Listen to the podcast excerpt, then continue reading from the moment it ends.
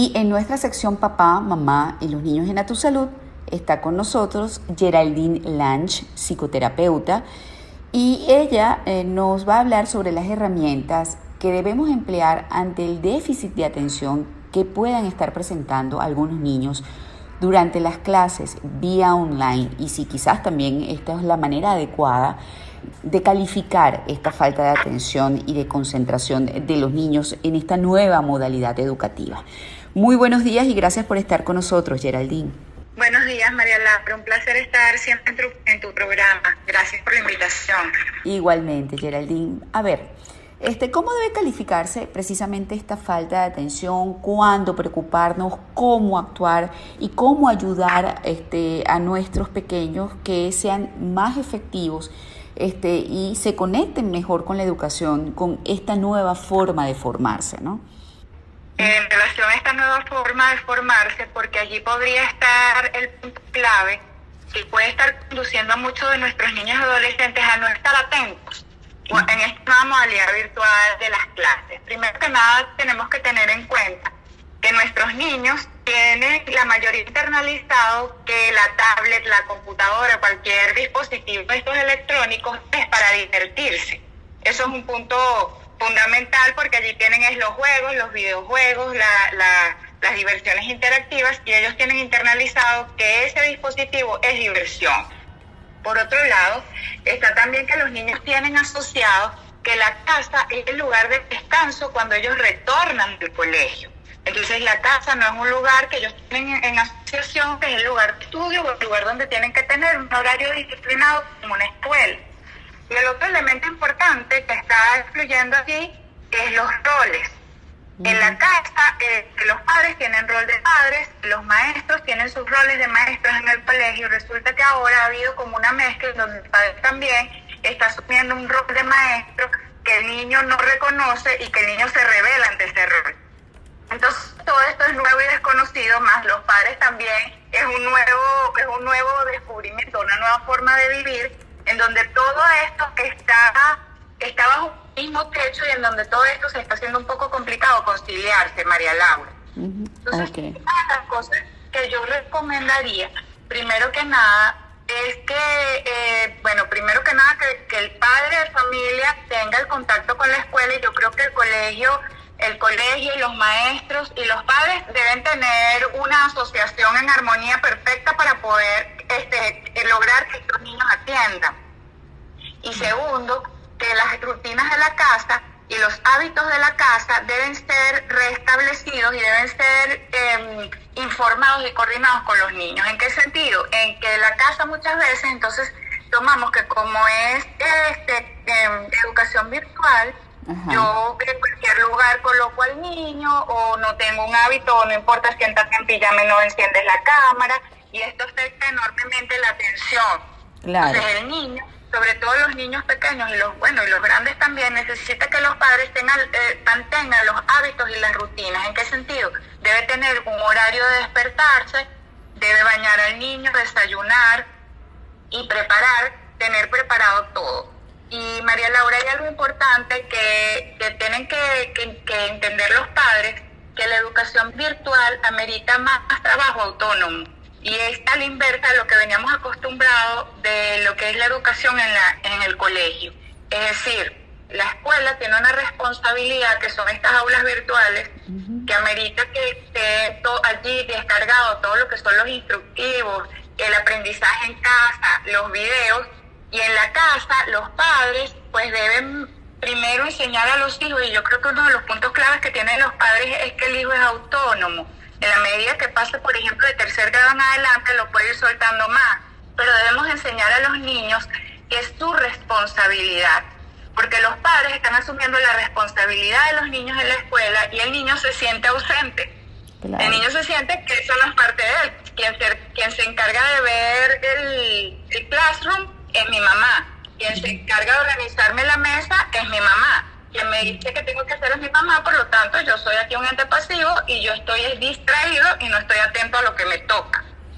Claro. Entonces, eso es muy importante, que, que los colegios tengan muy bien estructurados sus classrooms o sus salones virtuales y los padres puedan hacer y enseñar a los hijos a manejarse en esos salones y que ellos tengan la responsabilidad de preparar, porque ahora se invierte. La educación, o sea, tienes que preparar muchísimo en casa porque los tiempos deberían ser menores en, en la clase online. Una clase online no debería tener una duración más allá de 25 minutos, cuando las clases regulares tienen horarios de 45 y 90 minutos por materia. Entonces todo esto va haciendo que el niño pueda estar más atento o no, además de la realidad emocional del hogar, María Laura, que yo creo que es vital. Muchas veces este, los niños no están muy atentos a las clases virtuales porque hay que ver cuáles son las condiciones del hogar. Si yo a lo mejor estoy en un hogar que es conflictivo, en donde en mi casa no hay límites, en donde mis padres gritan, en donde hay mucho desorden, en donde se pelean mis padres con mis hermanos y yo tengo encendido una cámara y un micrófono, que además estoy ante mi maestro y estoy ante mis otros compañeros de clase, pues yo no voy a poder estar muy atento allí. Yo estar atento es a ver qué está ocurriendo en mi entorno, porque siento miedo, siento vergüenza, además, además para mí es muy incómodo y yo voy a estar poco atento como niño a las clases o a lo que está diciendo el maestro. Claro.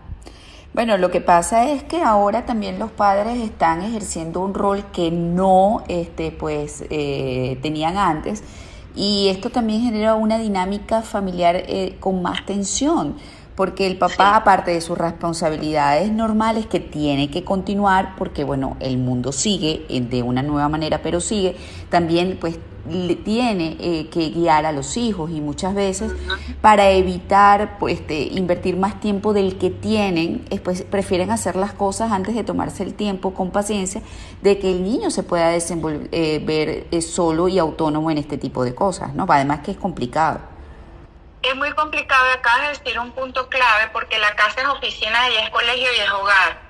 Y allí retomo lo de eh, reestructurar las rutinas y los hábitos en la casa, porque debemos reeducar a nuestros hijos y a nosotros como adultos en relación a los tiempos y los espacios, María Laura. Así como hay un horario escolar en la casa, entonces también se debe elaborar un nuevo horario de funcionamiento. Es decir, saber cuando a mis hijos les corresponde estar en clases, a lo mejor yo también puedo coordinar estar todo en alguna videoconferencia o alguna actividad laboral.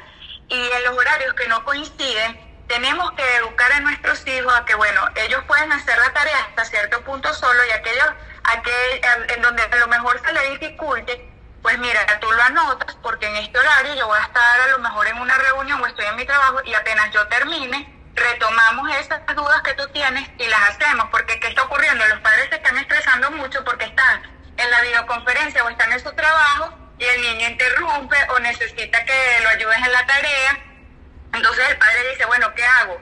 Dejo mi trabajo y atiendo al hijo para, para, para apoyarlo en la tarea, dejo a mi hijo solo y yo pienso que es un tema de reeducación.